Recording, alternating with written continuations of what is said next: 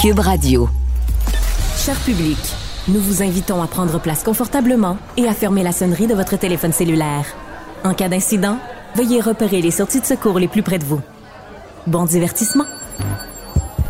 Un, deux, un, deux. OK, c'est bon, on peut y aller. Sophie Durocher. Elle met en scène les arts, la culture et la société pour vous offrir la meilleure représentation radio. Sophie Durocher. Tout un spectacle radiophonique. Bonjour tout le monde, j'espère que vous allez bien. Écoutez, au cours des derniers jours, il y a toute une controverse autour du Centre national des arts. Le Centre national des arts, euh, c'est un organisme fédéral, un organisme culturel à Ottawa qui présente une programmation extrêmement intéressante dans les deux langues officielles. Et il y a une controverse parce que le 17 février, donc en plein milieu du mois de l'histoire des Noirs, le Centre national des arts va présenter euh, vers une représentation spéciale d'une pièce de théâtre qui va être présentée du 9 au 18. Mais le 17, ça va être spécial puisque cette euh, pièce de théâtre qui s'intitule Is God Is, présentée en anglais, va être présentée pour un public noir. Donc, c'est une soirée destiné au public noir. C'est écrit noir sur blanc sur le site du Centre national des arts. Ça a créé beaucoup de controverses. Vous avez pu entendre sur nos ondes hier à Cube Radio Muriel Châtelier, qui est de l'Association québécoise euh, contre le racialisme, dénoncer ce genre de soirée. J'avais envie d'en parler avec Annabelle Cloutier, qui est directrice générale stratégie et communication au Centre national des arts. Madame Cloutier, bonjour. Bonjour, Madame Durocher. Madame euh, Cloutier, on vous avait lancé l'invitation hier pour que vous puissiez venir euh, nous expliquer. Euh, bon, ça a été extrêmement difficile de vous rejoindre. Je suis contente que vous ayez accepté notre invitation aujourd'hui.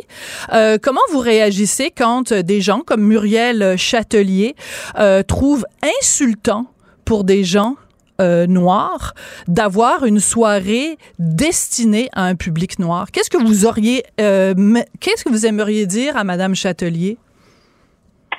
Tout d'abord, je débuterai en disant que l'espace du Centre national des arts est un espace accueillant qui se veut ouvert à tous. Oui. Et, partant de là, le travail qu'on fait pour s'assurer que nos publics y trouvent euh, des, événements, des activités culturelles, du théâtre, des spectacles où ils se sentent intéressés, interpellés, euh, part d'une prémisse où, euh, notamment un sondage qui a été fait en 2018, démontrait que pour certains, plusieurs gens, c'était 6 000 Canadiens qui ont été sondés, euh, des endroits comme le CNA, les lieux théâtraux, euh, des musées, euh, la réponse numéro un qu'on recevait en termes de barrières pour lesquelles les gens venaient pas, c'est qu'il me semble que ce n'est pas un endroit pour quelqu'un comme eux. Et partant de ce fait, on a fait énormément de travail en dialogue avec des partenaires, par exemple, autochtones, francophones, de partout au pays, et aussi des gens des communautés noires. Et notamment, ce qu'on a entendu, c'est quand on vient, on aimerait ça peut-être avoir un événement spécial où on sent qu'on est parmi tous nos collègues de nos communautés et on peut se célébrer ensemble. Quel meilleur mois que le mois de l'histoire des Noirs pour en faire un événement spécial, mais l'intention n'a jamais été d'exclure quiconque.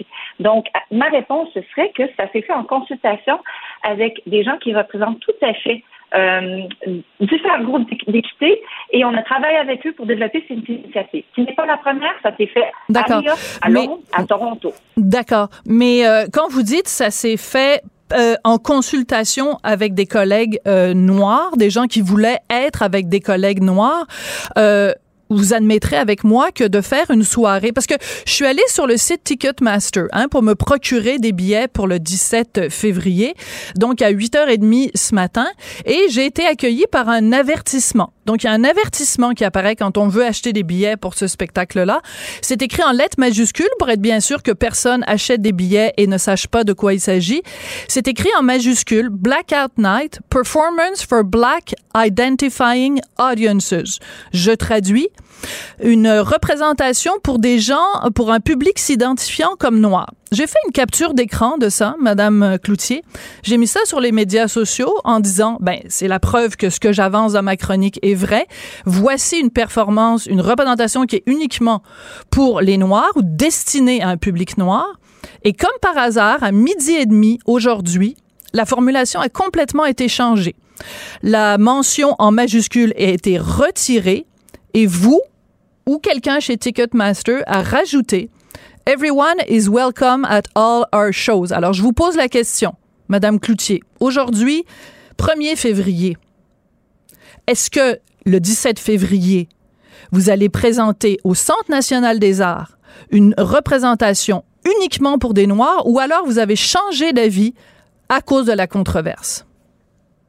Tout d'abord, c'est pas une question de changer d'avis. Notre intention demeure la même. On va avoir une soirée qui est dédiée pour les personnes qui ont envie de célébrer l'histoire, le mois de l'histoire des Noirs. Non, non, c'est pas ça.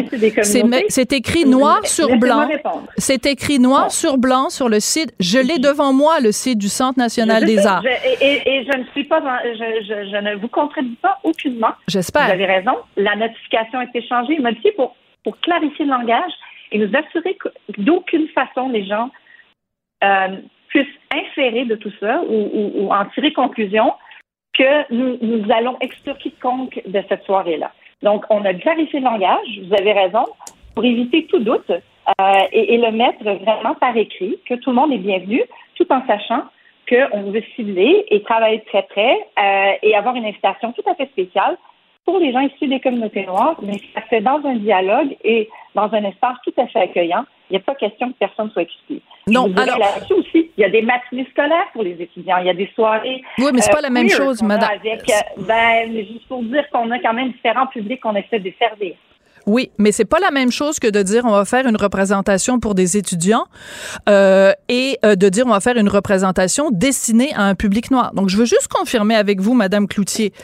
Moi, j'ai fait une capture d'écran ce matin, euh, comme quoi c'était marqué Performance for Black Identifying Audiences. Je veux que vous me confirmiez que c'est bien après que moi j'ai mis cette capture d'écran sur les médias sociaux en, en dénonçant cette discrimination que vous avez cru euh, pertinent de la formulation? Aucunement, ce texte-là devait être modifié un peu plus tôt. Il ne l'avait pas été fait. Et en fait, je vais vous dire, votre tweet, je l'ai vu il y a environ 30 minutes en me préparant pour l'entrevue. Oui. Donc, ça n'a nullement influencé notre changement. C'était des, du langage qu'on était à mettre sur tous nos sites, sur toutes nos pages pour nous assurer que le, message était clair. Oui. Donc, si vous voulez faire le cause à effet, euh, je ne peux pas vous dire que c'est à cause de votre tweet, mais de toute façon, c'était du langage qu'on a adopté dans nos communiqués de presse qui ont été émis que je vous envoyais hier après avoir vu votre. Oui, mais Madame Cloutier, je veux pas ramener ça à moi, là, c'est pas important. Ce que je veux dire, c'est que vous avez, vous faites face à une controverse parce qu'il y a des gens qui sont choqués. Muriel Châtelier, les gens de l'association sont choqués. Il y a plusieurs personnes de la communauté noire qui sont choquées, qui m'ont écrit au Journal de Montréal, Journal de Québec pour me dire que ce n'est pas être un allié de la cause euh, euh, des afro-descendants que de faire des soirées juste pour les Noirs. Donc, vous me dites, vous avez modifié ça pour spécifier que tout le monde est bienvenu. Je voudrais quand même revenir sur le site même du Centre national des arts. Vous écrivez des soirées destinées au public noir. Vous écrivez les auditoires noirs sont invités à assister à des spectacles. Vous écrivez euh, les billets pour cette euh, représentation. Le, le théâtre accueillera des auditoires noirs. C'est mentionné à six reprises sur votre site des auditoires noirs, des auditoires noirs, des auditoires noirs. N'importe qui avec une tête sur les épaules lit ça et se dit, ben, si je suis pas noir, je ne suis pas le bienvenu. Alors, vous pouvez changer la formulation comme vous voulez, mais vous pouvez pas nier le fait que le message que vous envoyez depuis le début, c'est que ces soirées-là sont pour les noirs et réservées aux noirs et destinées aux noirs. Donc, c'est pas inclusif, c'est exclusif. On exclut les gens qui ne sont pas noirs. Madame Durocher, cette soirée, cette soirée-là, c'est fait d'ailleurs à la demande, en consultation avec nos collègues, mais aussi avec les gens de la communauté noire d'Ottawa. Mais qui? Mais qui? Mais quelle communauté noire? Puisqu'il y a des gens de la communauté noire qui sont pas d'accord avec ça. Vous pensez qu'il y a une, il y a un organisme qui peut représenter tous les noirs à travers le Canada? Vous savez qu'il y a plein de gens qui, euh, qui pensent différemment, même s'ils ont la même couleur de peau? Bien sûr. Je respecte tout à fait votre opinion et votre point de vue là-dessus. Ceci dit, c'est un travail qui se fait collectivement et on apprend tout ça aussi. On veut faire un travail de diversification, d'équité, d'inclusion. Il faut tenter des choses, il faut faire des initiatives, il faut être à l'écoute et c'est ce qu'on a fait. Et là, partant de là, on entend, il y a une polémique, il y a un avis de bouclier, on s'ajuste, on entend ce que vous dites, on entend ce que plein de gens vous disent, mais on travaille aussi avec une direction artistique. Nina Aquino, qui est la directrice du théâtre anglais, travaille étroitement avec Black Theatre Workshop de Montréal en collaboration sur cet événement-là. Euh, ce sont des gens du milieu du théâtre qui ont mis de l'avant ces initiatives. Donc, c'est pas le Centre national des arts euh, comme ça, dans son petit coin, qui est arrivé avec une initiative comme ça. C'est issu d'un mouvement euh, artistique qu'on respecte tout à fait. Donc, euh, là encore, je pense qu'il y a différents points de vue. Il y a, un, spectre très large de manière dans lesquelles on peut créer un, lieu inclusif pour tous, incluant des gens qui, historiquement, ne se sont pas nécessairement sentis euh, chez eux, à un endroit comme le CNA ou dans des musées. OK. Mais c'est parce que vous dites une chose puis vous dites son contraire. Vous dites c'est une soirée pour être inclusif, mais c'est écrit noir sur blanc sur le site, c'est destiné à un public noir. Moi, je ne suis pas noir, je ne suis pas bienvenue à cette soirée-là. Ou alors, vous dites, vous parlez des deux côtés de la bouche parce que si c'est destiné à un public noir, mais que n'importe qui de n'importe quelle couleur peut y aller, ça n'est pas une soirée destinée au public noir. Donc, je vous demande clairement de me le dire. Le 17 février, c'est juste pour les noirs ou tout le monde peut y aller? Le 17 février, c'est une célébration pour que les membres. Des vous répondez pas à la question. Vous ne répondez pas à la question. je, mais je réponds quand même que c'est un événement où on tente de rejoindre les communautés noires qui veulent venir célébrer et venir voir cette pièce de théâtre-là qui est présentée pendant neuf soirs. Oui. Il y a plusieurs représentations où chacun peut y aller, oui. ce soir-là. Mais on voulait que les gens se sentent à une, occasion de fête ce soir-là en particulier avec euh, les membres de la communauté noire de la région. Vous êtes couleur, quelle couleur de peau vous avez, Madame Cloutier? Quelle couleur? Votre peau est de quelle couleur? Ça ne change rien au propos. Si, si, ça change. Ça change quelque chose. Je veux savoir de quelle couleur vous êtes, vous? Ben, c'est parce que vous faites tout un. Tout un, sur Twitter, vous allez voir ma couleur de peau, vous en jugerez. Mais moi, je ne vais pas répondre à des questions comme celle-là. Ça n'a rien à voir avec. Ben, ça a tout à voir. Mais ça a tout à voir, puisque vous vous destinez, vous nous parlez de la communauté noire. Je veux juste savoir si vous en faites partie ou pas. Est-ce que vous allez, vous, le 17 février, aller voir cette représentation-là, qui est destinée, je le répète, je cite mot à mot ce qui est écrit sur le site du Centre national des arts. J'aurais déjà vu la pièce de théâtre le soir de première, qui est le 9 février. Mais si vous ne l'aviez pas vu le 9... Mes collègues, mes collègues, ma directrice d'université ici au Sénat, mon collègue rayonnement, on est plusieurs gens, c'est un milieu très diversifié au Centre national des arts. Et ma couleur de peau n'a rien à voir là-dedans. J'ai titre de porte-parole, tout simplement. Mais vous me dites que votre couleur de peau n'a rien à voir, Madame Cloutier, mais elle a tout à voir. Puisque vous avez décidé, vous, comme institution qui reçoit des fonds du gouvernement d'Ottawa, donc de mes impôts et des impôts de tout le monde qui m'écoute en ce moment, vous avez ce mandat-là d'offrir quelque chose au public canadien et sur votre site, vous-même, vous parlez de la couleur de la peau du public qui va assister à un spectacle. Ne venez pas me dire, s'il vous plaît, ne venez pas insulter mon intelligence en me disant que votre couleur de peau n'a rien à voir. Elle a tout à voir, puisque vous-même, vous faites une distinction que moi, je considère odieuse, parce que je n'ai jamais, en 40 ans de carrière, poser la question à quelqu'un de savoir quelle était sa couleur de peau parce que je m'en fous comme de ma première chemise. Mais vous, ben, vous vous, intéressez. Pourquoi est-ce que vous avez autant d'intérêt envers cette soirée-là? parce que je considère que c'est de la discrimination et que je considère, Madame Cloutier, que dans le milieu des arts, la seule chose qui compte, c'est l'excellence et que la couleur de peau du public ou que la couleur de peau des gens qui sont sur scène n'a rien à voir. Et je pense qu'une institution comme le Centre national des arts, qui commence à faire des distinctions entre un public et un autre, c'est le début de quelque chose de très inquiétant. Et c'est pour ça que je vous pose la question sur votre couleur de peau. Parce que vous nous parlez de diversité, vous nous parlez d'inclusion. J'aimerais que vous répondiez à ma question du départ. Qu'est-ce que vous répondez à Muriel Châtelier, qui, en passant, elle-même est noire, qui est, à la, est présidente de l'Association des Québécois contre le racialisme et qui trouve insultant votre soirée du 17 février? Vous n'avez toujours pas répondu à ma question. Qu'est-ce que vous dites à Mme Châtelier? Madame Châtelier, je l'invite à prendre contact avec le national des arts. Je vais la mettre en contact avec mes collègues du théâtre anglais et mes collègues qui sont issus eux-mêmes de la diversité des communautés noires. Je les invite à avoir un dialogue ensemble pour mieux se comprendre. C'est ma réponse. Quand vous dites que ce soir-là, euh, on, on, va, euh, euh, on fait ce genre de soirée-là pour qu'il y ait un dialogue, quel genre de dialogue peut-il y avoir? Si vous précisez sur le site où on achète des billets et que vous précisez sur le site du Centre national que c'est pour un public de noirs. quel genre de dialogue il va y avoir si on veut que les communautés se parlent entre elles? Il faut au contraire que ce, ce soir-là, comme tous les autres soirs, il y ait des gens de toutes les communautés, de toutes les couleurs de peau. Vous semblez penser que les communautés noires sont une communauté monolithique. Même C'est vous qui dites ça. C'est vous qui dites ça. Mais c'est le contraire que je dis, Madame Cloutier. Je dis le contraire. C'est vous qui semblez dire que c'est monolithique, puisque vous nous avez dit dès le départ, c'est votre première réponse. Vous nous avez dit, j'ai consulté, nous avons consulté des gens de la communauté noire, comme si tous les, les gens de la communauté noire pensaient pareil. C'est vous qui dites que c'est monolithique? Madame Durocher, et en fait, ce sont mes collègues du théâtre anglais, encore je reviens, on a des équipes artistiques qui mènent ces projets-là. Ce, sont des projets qu'on appuie et qu'on soutient.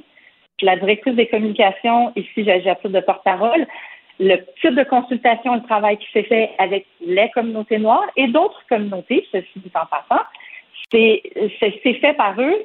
Et je laisse donc, madame, euh, je laisse les gens nous communiquer avec nous. On va leur répondre directement. Et, et voilà, c'est ce que j'ai à répondre sur la question. Le, cette histoire-là euh, a trouvé des échos euh, aux États-Unis. Le New York Post a fait un texte là-dessus. Ça a eu des échos euh, également en France. Euh, c'est pas une très bonne publicité pour le Centre national des arts.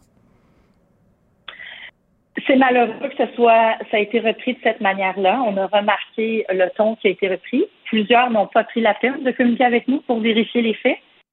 donc, on se trouve à être un peu en rattrapage par rapport à l'intention. Mais bon, soit, voilà, vous parliez de dialogue et de débat, c'est certainement une occasion de clarifier collectivement comment on fait un vivre ensemble où chacun peut avoir sa place et, euh, en même temps euh, qu'on puisse, euh, qu'on puisse créer des espaces où les gens se sentent accueillis dans des endroits où historiquement ils ne l'étaient pas. Quand vous dites que les gens qui ont été sondés, euh, qui ont participé à un sondage, disaient que la raison pour laquelle ils allaient pas au théâtre, que c'est qu'ils avaient le sentiment que c'était pas un endroit pour des gens comme eux, euh, c'est uniquement les personnes qui ont la peau noire qui ont dit ça ou c'est peut-être des gens... C'est euh, un sondage qui s'appelle Culture Track de 2018 avec Narrows Research auprès de 6000 Canadiens avec une démographie générale démographie canadienne. Donc, il n'y avait rien de, de ciblé. Bon. dans la population générale chez les Canadiens. Donc, il y a plein de Canadiens qui ne sont pas noirs, peut-être des gens qui n'ont pas les sous ou des gens qui sont, euh, pour toutes sortes de raisons, qui se sentent pas inclus au théâtre. Mais vous, vous avez choisi, en réponse à ce sondage-là, où plein de gens ont dit, ben moi, j'ai pas l'impression que le théâtre s'adresse à des gens comme moi de cibler, de dire ah ben là ça doit vouloir dire qu'il y a des gens de la communauté noire qui se sentent pas de chez, chez eux au théâtre. C'est là que ça marche pas. Si vous... Non mais c'est simpliste là. Il n'y a pas qu'une initiative d'un soir qui va non, mais c'est parce que vous allez le refaire. Vous le refaites le 5 mai. Vous le faites le 5 mai. Et c'est même écrit sur le site. Parce que je vous cite, là, je suis sur le site du CNA en ce moment. Le théâtre anglais du CNA. Je connais le site web. Ben, je, euh, vous permettez que je le dise à nos auditeurs? Le théâtre anglais du CNA prévoit proposer davantage de soirées blackout au cours de la saison 2003-2024. Je vois pas écrit là-dessus que le théâtre anglais du CNA va proposer des soirées euh, pour les juifs, hein? une pièce de théâtre juive euh, pour destiner au public juif euh, ou euh, ou une tiens pourquoi pas une soirée pour les Québécois victimes de Québec bashing dans le reste du Canada. On préfère une pièce de théâtre de Michel Tremblay, puis destinée à un public de, de Québécois francophones. Ce serait une idée au Centre national des arts. Je vois pas ça sur le site du CNA. Écoutez, j'ai l'impression qu'on revient toujours aux mêmes arguments. On va pas s'entendre sur, sur nos points de vue. Euh, je vous remercie vraiment de l'opportunité de m'avoir en entrevue, mais je ne sais pas quoi d'autre vous ajouter sur ce point-là. On n'arrivera pas à, se convaincre l'une et l'autre euh, de l'opinion que, vous nous avez, que moi j'ai de, la situation. Écoutez, moi je considère qu'un centre national des arts qui est censé s'adresser à tous les Canadiens euh, devrait être aveugle à la couleur de peau.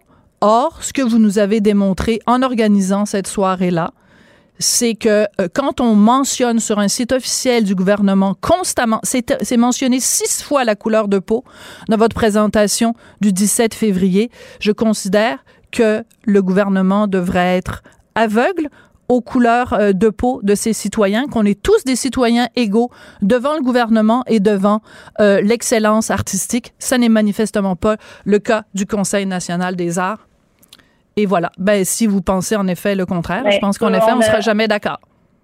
Mais 1300 événements CMA, théâtre, danse, spectacle, orchestre, musique, théâtre autochtone, théâtre français, théâtre anglais. Je crois qu'il y a de l'offre pour tout le monde et il y a une place pour tout le monde au CMA. Je suis d'accord, mais je suis, je suis très contente de vous entendre dire qu'il y a une place pour tout le monde. Il y a une place pour tout le monde sans qu'on tienne compte de la couleur de peau sans qu'on tienne compte de la couleur de peau. Vous ne pouvez pas vous rendre compte à quel point c'est insultant pour des membres de la communauté noire de se faire traiter avec une telle condescendance par un organisme fédéral. Il faut que vous l'entendiez, ces gens-là aussi, que les entendiez, ces gens-là, qui sont profondément insultés. C'est le, le, débat public dans lequel on est. On entend le dialogue, on a les commentaires des gens. Cette entrevue-là me rend disponible auprès de vous. Hier, ce n'était nullement mon intention de vous esquiver. Euh, on se parle aujourd'hui. C'est un débat qui est chaud, on en convient. Et euh, j'espère qu'au travers de tout ça, on va, on va apprendre de part et d'autre à, voir comment on avance ensemble. Et, euh, et si s'il y a des ratés, on en prendra acte. Mais pour l'instant, c'est une approche qu'on va poursuivre et on verra pour la suite. Ben, continuez à poursuivre ce genre d'initiative-là et moi, je vais continuer à aller au front pour les dénoncer parce que je trouve que c'est de la discrimination et ça n'a pas sa place dans un organisme gouvernemental. Merci beaucoup, Annabelle Cloutier. Vous êtes directrice générale stratégie et communication au Centre national des arts et je vous invite euh, tous à réécouter sur le site de Cube Radio cette excellente entrevue. Je dis excellente parce que ses réponses étaient excellentes avec Muriel Châtelier de l'Association des Québécois contre le racialisme. Merci. Au revoir. Qu'elle soit en avant ou en arrière-scène, Sophie Durocher reste toujours Sophie Durocher. Culture, tendance et société. Patrick Delisle-Crevier. Patrick, c'était ce matin l'annonce des nominations au Gala des Oliviers. Euh, avant de rentrer dans le vif euh, du sujet, qui est nommé euh, pourquoi, de façon générale, toi, tu penses qu'il se porte bien le milieu de l'humour au Québec? je pense que oui. Nos humoristes remplissent les salles je parle à des. Je parlais ce matin à, quelques-uns d'entre eux et ils sont, sont bouqués. Euh, Pierre-Yves Roy Desmarais, euh, ses salles sont pleines. Christine Morancy, c'est la même chose. Euh, Arnaud Soli. et oui, ça va bon train pour nos, humoristes et c'est tant mieux. Oui. J'en espère autant pour la musique et pour tout le reste. Mais oui, nos humoristes, je pense que l'humour se porte bien au Québec. Je pense qu'il y en a pour tous les goûts. Euh, et ce gala-là le prouve bien avec des nominations assez variées et tout. Donc, euh, oui, je pense que l'humour au Québec, euh, dans, au département des plaintes et des, dossiers qui vont mal, je pense pas que l'humour se porte très mal au Québec. Je pense que c'est. Je plains pas nos humoristes. en effet. Alors, tu as mentionné Pierre-Yves Roy Desmarais. C'est vraiment lui qui domine les nominations. Ça va être le 24e gala des Oliviers. Euh, on se souvient qu'il y a un an seulement, il avait été sacré découverte de l'année. Donc, coudon, il pourrait théoriquement avoir l'Olivier de l'année. C'est complètement délirant ce qui lui arrive. Oui, on se souvient que l'année dernière, sur quatre nominations, euh, Pierre-Yves était parti avec trois statuettes. Et cette année, on, on réplique à nouveau avec le même nombre de nominations. Donc, ça se passe bien pour Pierre-Yves. Moi, je mets, comme je lui ai dit ce matin, euh, moi, si je mettais un petit 2 euh, sur un humoriste, j'ai comme l'impression que je le mettrais sur toi. Je sais pas pourquoi. Mais bon, c'est un, gars euh, qui est drôle dans la vie. Je pense que ce gars-là, en entre... tu sais que Pierre-Yves, roi des marais, refuse de faire des photos de lui sérieux. Hein? on fait une entrevue avec lui, moi, je fais souvent des entrevues avec lui. On a, fait, euh, on a fait notre premier quatre pages ensemble dans, dans le sept jours. Et je lui ai dit, Pierre-Yves, fais-nous pas aussi des photos des fois plus sérieuses. C'est juste un, petit sourire. Pas une grimace, pas. Euh, et non, il refuse carrément. Il dit non, et que ça fait partie de mon personnage. Donc, je fais des grimaces et je ne suis pas sérieux dans les photos. Et donc, euh, je pense que ça va être de plus en plus difficile de trouver des photos de Pierre-Yves, roi des marais, qui ne grimace pas. Cela dit, c'est l'humoriste de, de l'année. On, Mais oui, au bye-bye. On le voit à la télé, on l'a vu au bye-bye.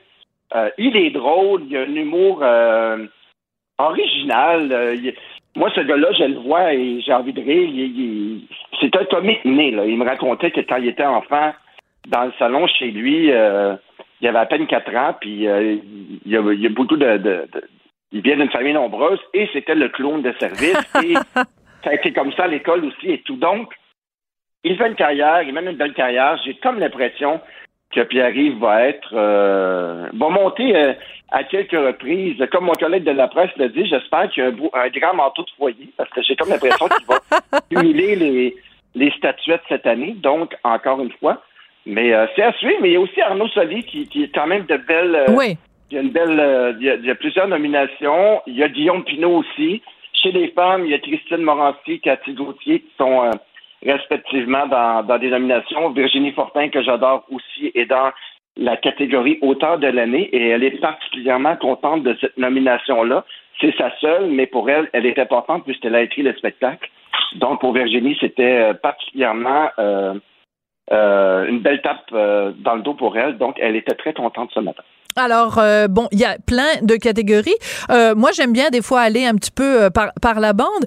Il y a un Olivier qu'on remet ben, depuis quelques années seulement, évidemment pour des raisons évidentes, pour la série web humoristique de l'année. Et moi, j'ai très hâte de voir parce que il va y avoir entre autres parmi les les, les nominés complètement lissés. On vient d'apprendre d'ailleurs que ça va s'en aller en France complètement lissé là avec Rosalie Vaillancourt. Moi, ça me fait faire pipi dans mes culottes. Ça me fait tellement rire. Et pourtant, à la base, je suis pas un super méga euh, amateur de, du type d'humour de Rosalie Vaillancourt, mais euh, dans complètement lycée, j'oublie sa voix euh, un petit peu agaçante et dérangeante. c'est vraiment très drôle. Donc, il y, a, des bonnes chances quand même que ce soit ça. Oui, effectivement, c'est une série qui, qui, a un, bon air d'aller en ce moment. Et justement, Rosalie me racontait qu'elle avait eu l'idée avec Pierre-Yves Desmarais, parce que rappelons que c'est un ancien couple qui accepte de travailler ensemble. Et quand euh, euh, Pierre-Yves me disait, il dit, moi, je suis parti, euh, on s'est on s'est laissé, puis elle a gardé le projet, moi le chien. Finalement, j'ai ramené le chien, fait j'étais perdant, mais j'ai un rôle dans, dans cette série-là. Et donc, oui, cette série-là, puis ce qu'il me racontait les deux, c'est que il écoutait les espèces de traditions made in France, pour pas dire excuse-moi l'anglicisme, de, de, séries américaines euh, des années euh, début 2000, les One Tree Hill puis DOC. Et c'est comme ça, cette idée, mm. parce qu'on s'entend que le, doublage est complètement euh, décapant. Mais c'est ça qui est drôle. Et drôle en soi. Donc, c'est un peu inspiré de ça. Puis je pense que la série, oui, je serais pas surpris qu'elle remporte une statuette. Et rappelons que maintenant, la série est maintenant sur Novo avec un plus grand budget et tout ce qui vient avec. Oui, c'est ça. C'est ça, parce que ça a commencé sur le web. Donc, ce qui est en nomination, c'est la version web.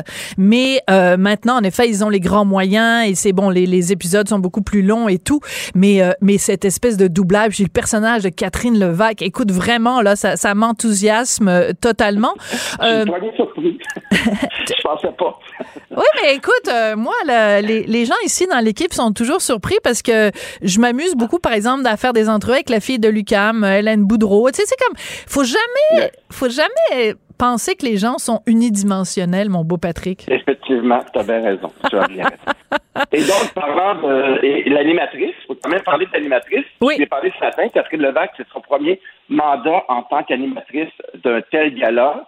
Et donc, euh, elle avait quand même quelque chose à me dire parce qu'elle était très contente du retour de, du gala dans sa forme euh, habituelle. Et donc, voilà ce qu'elle avait à nous dire, Sophie. Ah bon? Un show d'amis, un show euh, relax,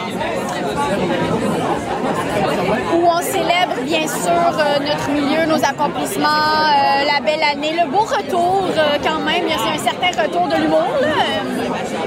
Il y a des catégories qui reviennent. Un beau retour à la normalité. On est reconnaissant de ça. Fait quoi? on célèbre ça, mais aussi juste le fait qu'on s'aime. Et boy, le fait qu'on s'aime dans le milieu de l'humour, ben oui, tout le monde s'aime, c'est une belle grande famille. Euh, J'espère quand même qu'il va y avoir euh, quelques petites blagues euh, un peu, euh, un peu vilaines, un peu acérées, un peu de vitriol, s'il vous plaît, parce que, ben te rappelles-tu le, le, quand il y a quelques années de ça, Sugar Sammy et Simon Olivier Fecto avaient présenté un numéro, puis c'était absolument à mourir de rire. Et ben quelques temps après, ça avait, ça avait donné justement leur, leur série télé. Mais moi, j'aime j'aime ça l'humour caustique, puis j'aime ça quand c'est un peu un peu vilain là. Pas, pas, pas, pas trop d'humour consensuel, s'il vous plaît, au prochain gala des Oliviers qui vont avoir lieu au mois de mars. Et là, la fille, pendant ce temps-là, elle cherche désespérément. Le 19 mars. Le 19. Merci beaucoup, Patrick. Toujours là pour me sauver d'un mauvais pas. Euh, merci beaucoup, Patrick Delisle-Crevier, journaliste culturel au 7 jours. À demain, Sophie. Sophie Durocher. Un savoureux mélange artistique de culture et d'information. Il y a un nouvel espace qui va voir le jour au Musée national des beaux-arts du Québec. Ça va être en 2025. On va pouvoir euh, admirer des œuvres de Jean-Paul Riopel mais on va pouvoir aussi sentir. Je sais, c'est difficile à expliquer. Il va y avoir des arômes conçus par quelqu'un qu'on adore au Québec et qu'on connaît très bien, le sommelier euh, spécialiste des arômes, François Chartier. Bonjour, François. Bonjour Sophie. Ça fait des années qu'on ne s'est pas parlé, François. Euh, tu permettras que, que, je te tutoie quand même. Alors, c'est quoi cette affaire-là? Qu'est-ce que ça mange en hiver? Une expérience olfactive. J'avoue qu'il faut vraiment que tu me prennes par la main. J'ai de la difficulté à imaginer ce à quoi ça pourrait ressembler. Euh, tu sais, l'olfaction a un pouvoir d'évocation incroyable. Il n'y a pas de filtre. Quand on sent quelque chose, tu rentres dans un hall d'hôtel et il y a un parfum, parce que c'est comme ça, c'est la norme maintenant. Tout de suite, tu es projeté dans un autre état ton, ton corps reçoit ça, ton esprit reçoit ça, que tu le veuilles ou non, tu vas le remarquer et déjà tu vas avoir oublié ce qui vient de se passer avant parce que tu es déjà dans un autre état. Ben, c'est ce qu'on veut se servir de ça. C'est la, la, psychologie, la physionomie du goût, des arômes, comment le corps reçoit ça, comment le cerveau interprète les choses. Et l'idée de se servir des arômes pour réinterpréter, euh, réinterpréter excuse-moi, et interpréter l'œuvre de Riopel, spécialement l'hommage à Rosa Luxembourg, vient du fait que je suis un passionné des arômes depuis 35 ans, tu le dis. Et en, en 2018, j'ai eu le grand, grand bonheur de faire, euh, de travailler avec le musée Picasso à Barcelone, qui m'a invité dans l'exposition La cuisine de Picasso à faire une œuvre olfactive ce que je voulais. Et j'ai créé une œuvre qui s'est appelée euh, euh, Sentir pour voir Picasso. Hein? Alors, je te donne, ouais, ça a été formidable. Je te donne un exemple, une toile de Picasso, puis c'est facile, à comprendre ce qu'on va faire pour Riopel en comprenant ça. Une toile de Picasso, c'est une bouteille de cava, un, vin mousseux catalan, oui, oui. une nature morte sur une table posée avec deux, trois fruits et daté de 1914. J'ai commencé à faire des recherches pour retrouver le goût du cava, non. du vin mousseux en 1914 qui était complètement différent, qui était madérisé. On n'avait pas les méthodes d'aujourd'hui, Ah. caramélisé, oxydé, euh, le vieux pain un peu rassis. Ah. Et j'ai recréé les molécules. On les a mis dans un diffuseur aromatique personnel. Les gens arrivaient devant l'œuvre. On les invitait à sentir. Et là, ils étaient projetés dans l'œuvre à côté de Picasso qui est en train de boire ce, ce mousseux-là et en train de le peindre. Alors, ça veut dire une proximité incroyable avec le, le peintre et avec l'œuvre grâce aux arômes. Alors, je vais, je vais te faire une comparaison. Je vais te faire une comparaison qui, va- que tu vas détester. Euh, quand on était jeune, il y avait Oui. des albums qu'on achetait et puis il y avait du scratch and sniff. On grattait et on pouvait sentir. Des fois, c'était des bonnes odeurs, ça sentait la rose. Des fois, ça sentait d'autres choses que, qui sentaient pas la rose. Euh, c'est bien sûr beaucoup plus évolué, mais le départ est le même. C'est-à-dire que C'est la même chose. il y a une odeur, Exactement. un arôme oui. qui correspond à ce qu'on voit. Exactement. Et là, l'idée, c'est de dire, bon, est-ce qu'on reste toujours dans le figuratif? Tu Ouais. vois euh, dans un livre d'enfant un dinosaure qui est en, puis qui a fait caca, puis tu scratches, puis tu sens le caca de dinosaure, parce que ça, ça marque un enfant, là. Eh ben, même un adulte. Ben moi, ça m'a marqué, en tout cas. voilà. Donc, tu, vois, c'est resté en toi. Puis à chaque fois tu vas ressentir une de ces odeurs-là, un des arômes que tu avais senti, il va te revenir. Tu sais, moi, à chaque fois je sens les roses séchées dans un vin ou, ou dans un parfum ou dans un savon, je suis projeté directement à mon insu dans la chambre de ma grand-maman. Ah. Mon grand-père lui a fait des roses qu'elle faisait sécher puis qu'elle mettait dans son tiroir. Et on en avait, je sais pas moi, 200, peut-être plus. Et j'allais jouer dans sa chambre, comme beaucoup d'enfants, on va fouiller un peu partout. Et euh, quand j'ouvrais le tiroir, il y avait ce- ces émanations-là de roses séchées. Aujourd'hui, à chaque fois que je le sens, je peux pas rien faire. Ça vient automatiquement. Mm. J'ai pas besoin de le voir. J'ai pas besoin de me souvenir, de m'en rappeler. c'est rentré en moi, dans mes souvenirs, dans mon hypothalamus, ça va directement là, là ça c'est la partie scientifique, mais c'est prouvé, tu, sais, c'est l'effet de la Madeleine de Proust. Ben, c'est je m'en allais le dire, mais je voulais pas avoir l'air justement d'être un peu prout-prout. La comprends-tu? on est passé du caca, on parle de prout-prout, de Proust, euh, tout est dans tout, hein? ouais. ben alors, on, va faire un autre parallèle, on va dire, c'est la, la ratatouille, l'effet ratatouille. Oui. Le film Ratatouille, à Tom Egoyan, le, le, critique gastronomique hyper acerbe, le moment où il est au restaurant, puis là, vous pouvez le trouver sur Internet, vous faites ratatouille, puis vous allez voir, il, le serveur arrive avec le plat de ratatouille, euh, aussitôt que l'arôme de ratatouille monte à son nez, il échappe son crayon et là on voit le petit le petit Atom Egoyan mm. à 5 ans, il rentre à la maison, je sais pas ce qui vient d'arriver, il pleure, sa maman est en train de cuisiner une ratatouille, elle lui ça, puis là c'est le réconfort, c'est l'amour de la mère, c'est le foyer, tout ça.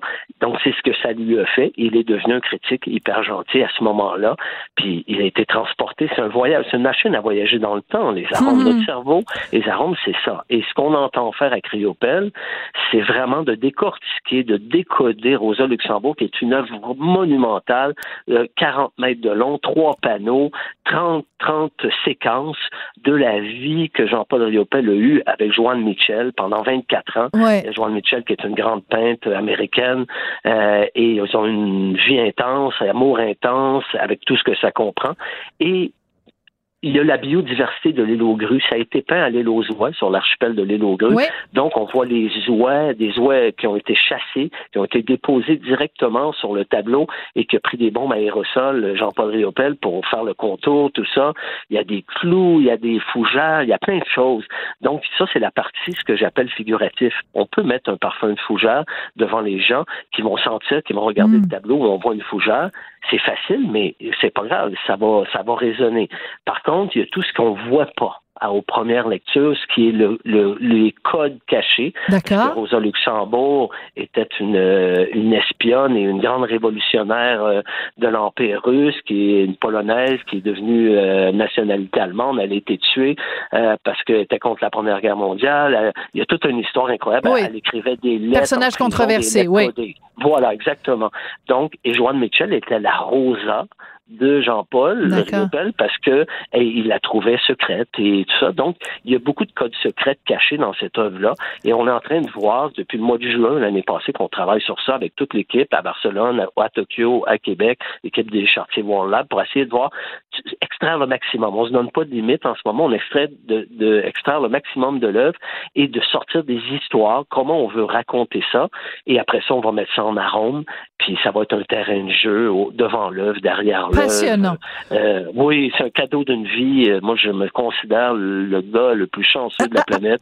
Euh, j'ai connu Jean-Paul Riopel à l'époque où j'étais sommeillé au bistrot Champlain. Oui. Il, était voisin. Ben, il y avait plein de Riopel sur les murs parce que Champlain-Charret était ami avec Riopel. Donc, encore une fois, tout est dans tout.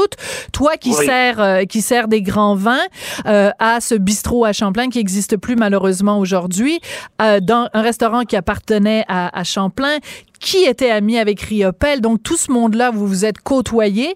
Et d'une certaine façon, euh, c'est une façon aussi de rendre euh, hommage à tout ça. Écoute, tu as ah, mentionné, as mentionné tout à l'heure, François, très rapidement en passant, parce que tu es d'une grande modestie, euh, les Chartiers World Lab, parce que bon, ça fait plusieurs années maintenant que tu as quitté le Québec pour t'installer à Barcelone et tu rayonnes vraiment partout à travers le monde. Donc, on va en avoir un, Chartier World Lab ici au Québec. Parle-moi de ça. Ah, ah, c'est clair, je suis québécois, tout le monde le sait, j'ai le Québec tatoué au cœur, ma famille est ici, mes amis, euh, toutes mes années de, de, mes premières années de carrière, tout ça.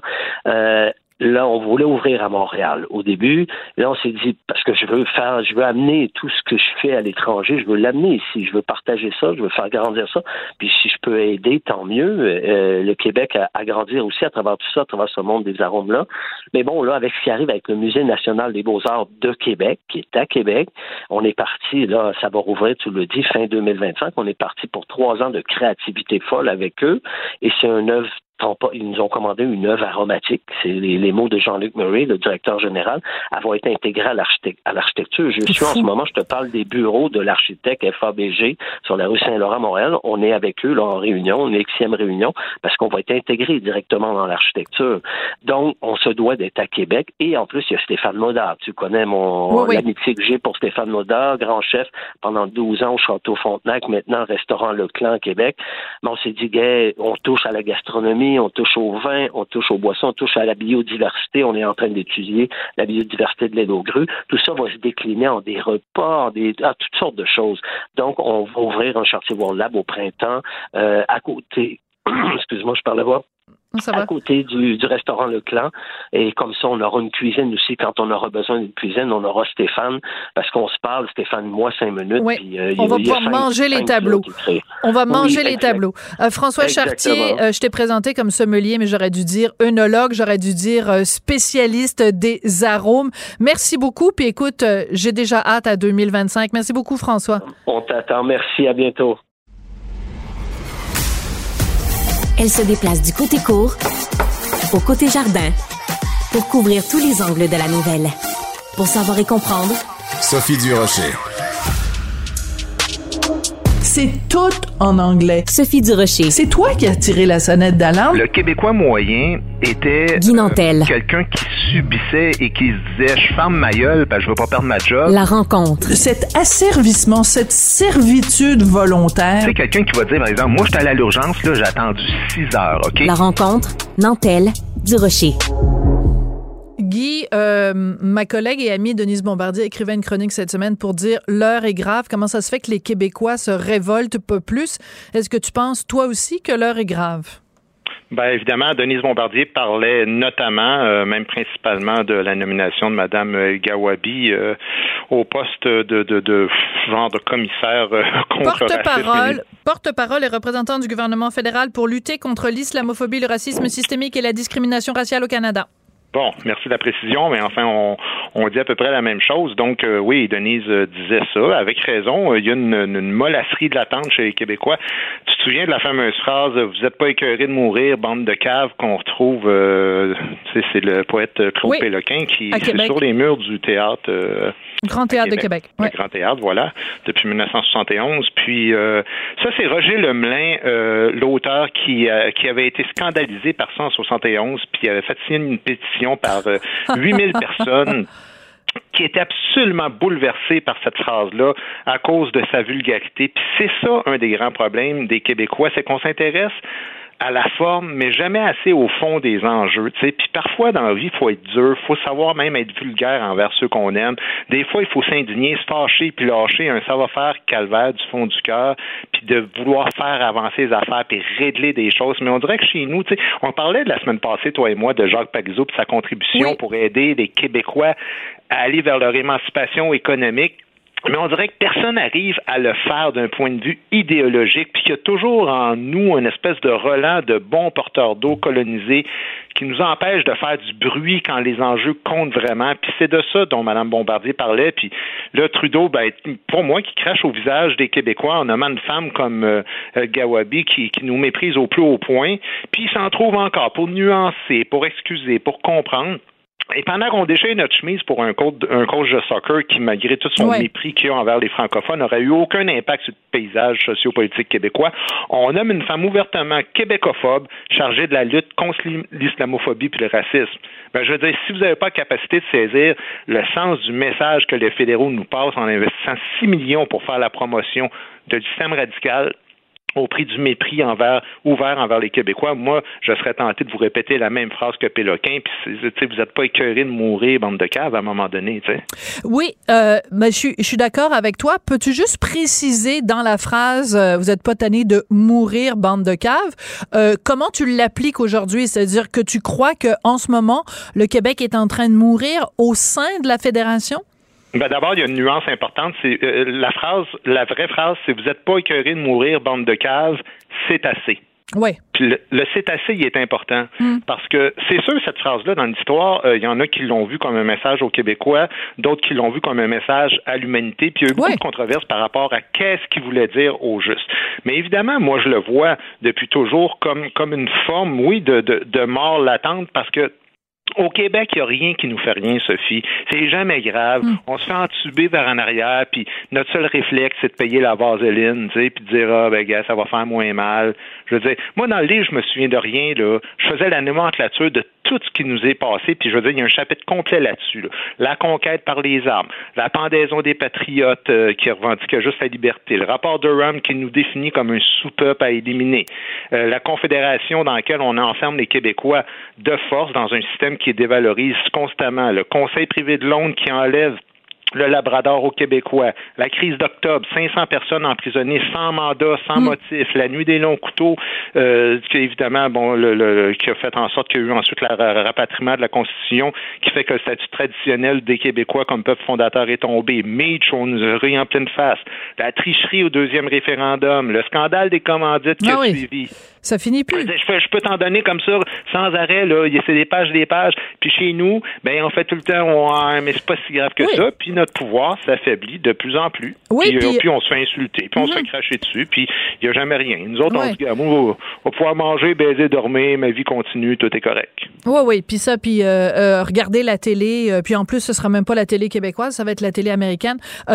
Tu cites ton livre et tu as tout à fait raison. On pourrait citer aussi les livres du collègue Normand Lester, là, les livres noirs du Canada anglais.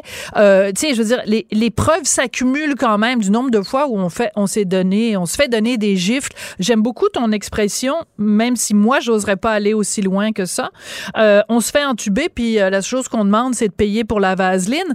Euh, c'est assez fort quand même. Euh, à un moment donné, euh, est-ce que tu fais une distinction, toi, par exemple?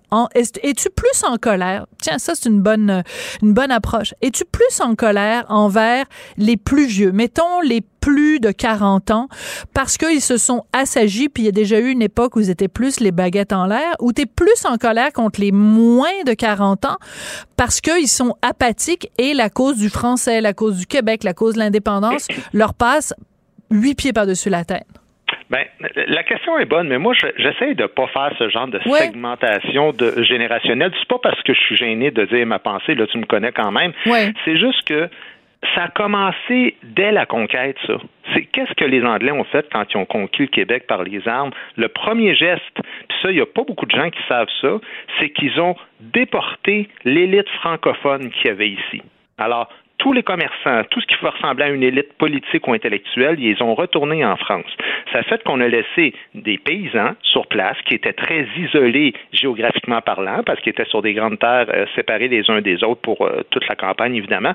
Et ça a fait en sorte que ça inscrit en nous autres un manque de cohésion sociale puis un manque de solidarité qui fait qu'on est toujours un peu à cheval entre on sait intuitivement qu'on est un vrai peuple mais on n'est pas trop sûr si on mérite vraiment d'avoir ce statut-là parce qu'on s'est jamais regroupé, organisé de manière cohérente. Et, et- et c'est pour ça qu'on va toujours élire des gens comme Bourassa puis comme Legault qui sont à la fois nationalistes, mais qui sont aussi à la fois on va vous défendre, mais pas trop loin. Alors, il représente exactement cette espèce de zone mitoyenne dans laquelle on se situe. Parce Le tiède. qu'on est le seul peuple en ce moment comme ça au monde en passant. Ouais. hein. On est le seul peuple, il y a bien des peuples qui sont dominés, là. Ouais, il y a bien des, minorités spectacle. qui sont dominées. Mais par contre, des peuples qui en redemandent d'autres, malgré toute la nomenclature que je t'ai faite tantôt, ben ça, c'est assez unique.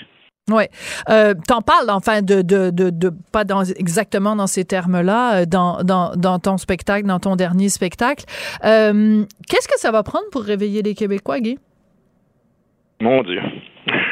Je sais pas qu'est-ce que ça va prendre. Puis des fois, euh, des fois, tu te demandes quand tu t'impliques dans, dans ça, puis que tu fais juste te faire insulter à journée longue, si euh, tu te dis est-ce que ça vaut la peine de se battre pour un peuple qui veut pas exister, tu sais? Hum, Moi, je continue toujours d'avoir d'espoir parce que je me dis en même temps, il y a des relents de nationalisme, puis le nationalisme étant pas quelque chose pour moi d'identitaire, on parle pas de couleur de peau, Oui, mais oui. on parle de cette volonté-là de vouloir exister, puis de vouloir reconnaître aussi qu'on n'est pas une page blanche, qu'on a une histoire. Hmm. Il y a des gens qui sont arrivés ici avant nous autres, puis qu'il faut respecter cette, cette tradition-là, cette histoire-là ce que nos ancêtres ont fait, puis la continuité qu'on veut qu'on veut faire avec ceux qui se rajoutent à ça. Mais si personne ne comprend rien à rien, puis qu'on veut juste être colonisé, puis écoute, carrément perdre notre identité, ben à ce moment-là, regarde, moi, je déposerai les armes.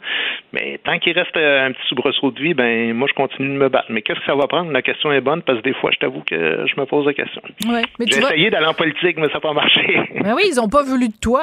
Bon, ben c'est ça. C'est pas parce que j'ai pas voulu essayer, hein? Mais euh, il te reste 30 secondes. Es-tu plus triste ou en colère? Non, je, des, Ou ni l'un ni l'autre. Je dirais désabusé plus que plus que triste parce que c'est ultimement la souveraineté pour moi, c'est de décider par soi-même. Si les Québécois décident que leur avenir passe par le Canada, ben il faudra euh, se soumettre à la volonté populaire. Puis en colère, j'essaie de pas l'être parce que la colère, ben ça se retourne toujours contre soi-même, fait que c'est pas la bonne façon de procéder. Puis c'est pas bon, ça donne des ulcères, puis des petits, des petits boutons sur le nez, puis on veut pas ça. Ou, pire encore sur le coco, puis toi, de Dieu sait qu'on les verrait vraiment si, si t'en avais. Merci beaucoup, euh, Guy. C'est ma tentative d'être en nomination au gala des euh, Oliviers l'année prochaine. Euh, bon. Merci Continue beaucoup. de travailler fort. Oui, c'est ça. Je sais, je travaille fort dans les coins. Euh, merci beaucoup, Guy Nantel. C'est toujours un plaisir de te parler. Merci aussi à Tristan Brunet, Brunet Dupont pardon, et Charlie Marchand à la réalisation, la mise en onde. Merci à Marianne Bessette à la recherche. Merci à vous d'aller, d'avoir été là. Et même quand ça brasse, hein, des fois ça brasse. Hein, J'aime ça quand ça brasse. À très bientôt. Cube Radio.